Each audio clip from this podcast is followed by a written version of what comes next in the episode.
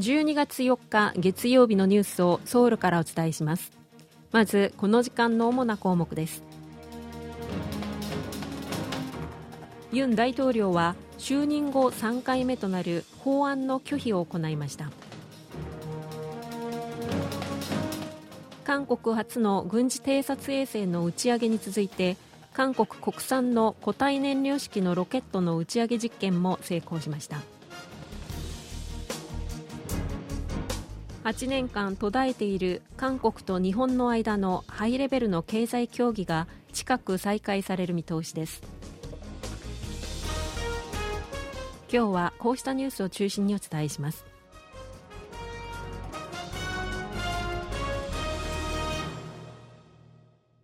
韓国が独自に運用するものとしては初となる軍事偵察衛星の打ち上げが成功しました。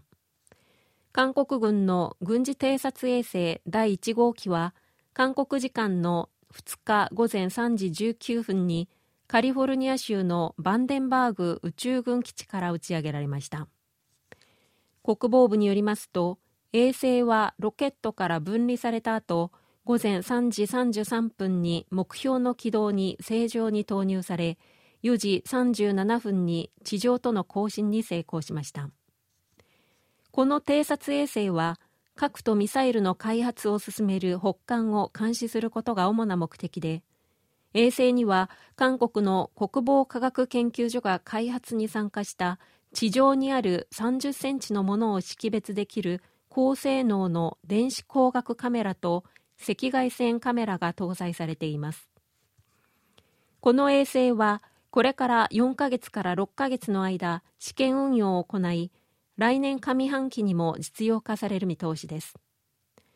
軍の関係者は北韓の挑発の兆しを早めに探知し戦略的に対応できるようになると述べています。国防部は高性能のレーダーを搭載した衛星4機を再来年までに打ち上げ5機の衛星による偵察システムを構築する計画です。今回の軍事偵察衛星の打ち上げにはアメリカの宇宙企業スペース X のロケットファルコン9が使われましたが韓国は衛星打ち上げ用のロケットの開発も進めています。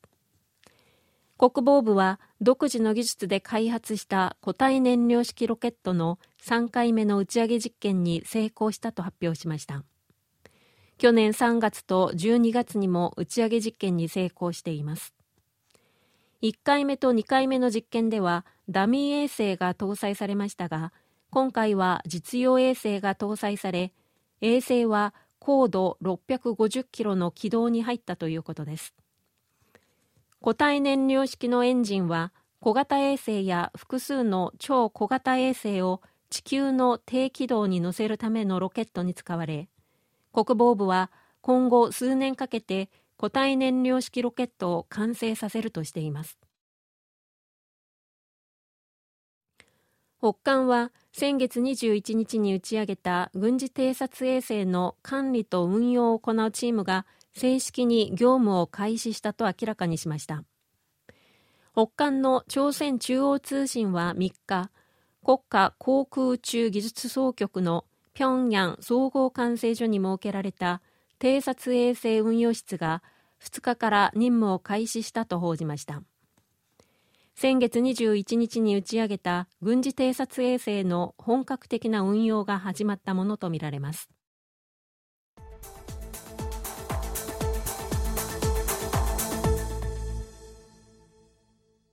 ユン・ソンヨル大統領は野党が主導して国会の本会議で可決した労働者によるストライキの権利を保護するための法律と放送局に対する政権の影響力を弱めるための放送関連の3つの法律の改正案に対して拒否権を行使しました。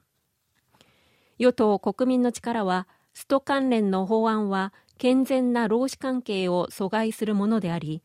放送関連の改正法案は野党共に民主党がメディアを掌握するための法案だと強く反発していました。ユン大統領による拒否権の行使は今回で3回目です。国会の採決議で法案が成立するためには国会議員の過半数が出席し出席した議員の3分の2以上が賛成する必要がありますが与党国民の力の議席が全体の3分の1を超えるため法案は最終的に否決される見通しです。韓日関係の悪化で8年間近く開かれていないハイレベルの経済協議が近く再開される見通しです。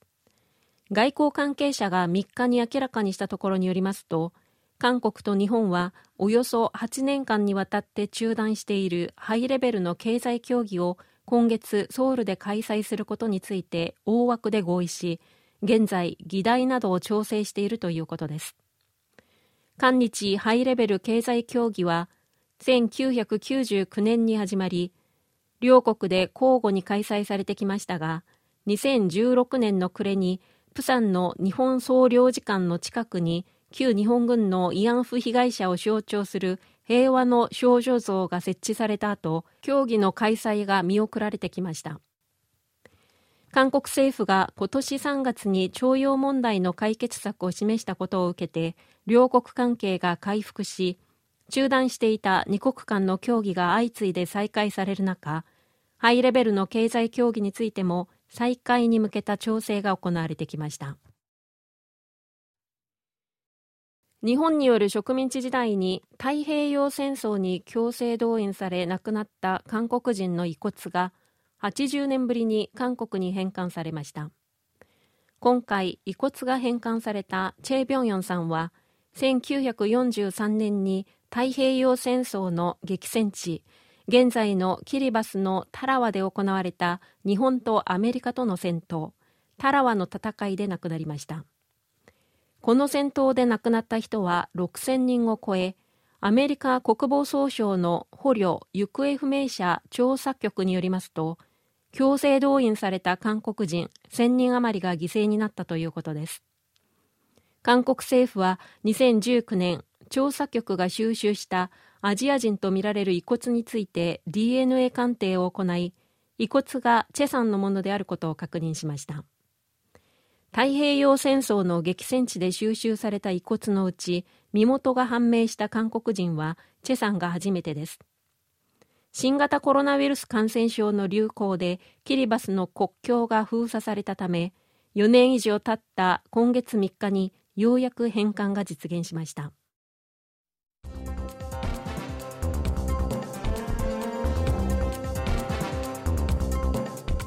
こちらは韓国ソウルからお送りしているラジオ国際放送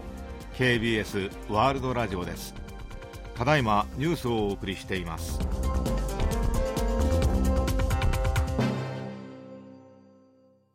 去年1年間に韓国が排出した温室効果ガスは世界で13番目に多いことが分かりました。国際環境シンクタンククライメートアクショントラッカーがまとめたところによりますと韓国が去年1年間に排出した温室効果ガスは6億7000万トンで世界の国と地域のうち13番目に多くなっています。最も多く排出した国は中国で世界全体の3割にあたる144億トンを排出しています。日本は6番目でした。韓国を訪れる外国人旅行者へのサービス向上の一環としてソウルの地下鉄明洞駅に英語や日本語中国語など13の言語を瞬時に翻訳して表示するシステムが試験的に導入されました。このシステムは透明なディスプレイを挟んで会話をすると外国人旅行者が話した内容が韓国語にリアルタイムで翻訳され画面に表示されます。同じく駅員が韓国語で話した内容は相手の言語で画面に表示されます。新しいシステムはまず外国人による利用が最も多い明洞駅に設置され4ヶ月間試験運用を行った後来年ソウル駅をはじめイテウォンや金浦空港など合わせて5つの駅にも設置される予定です。以上チョン・ジョンリンがお伝えしました。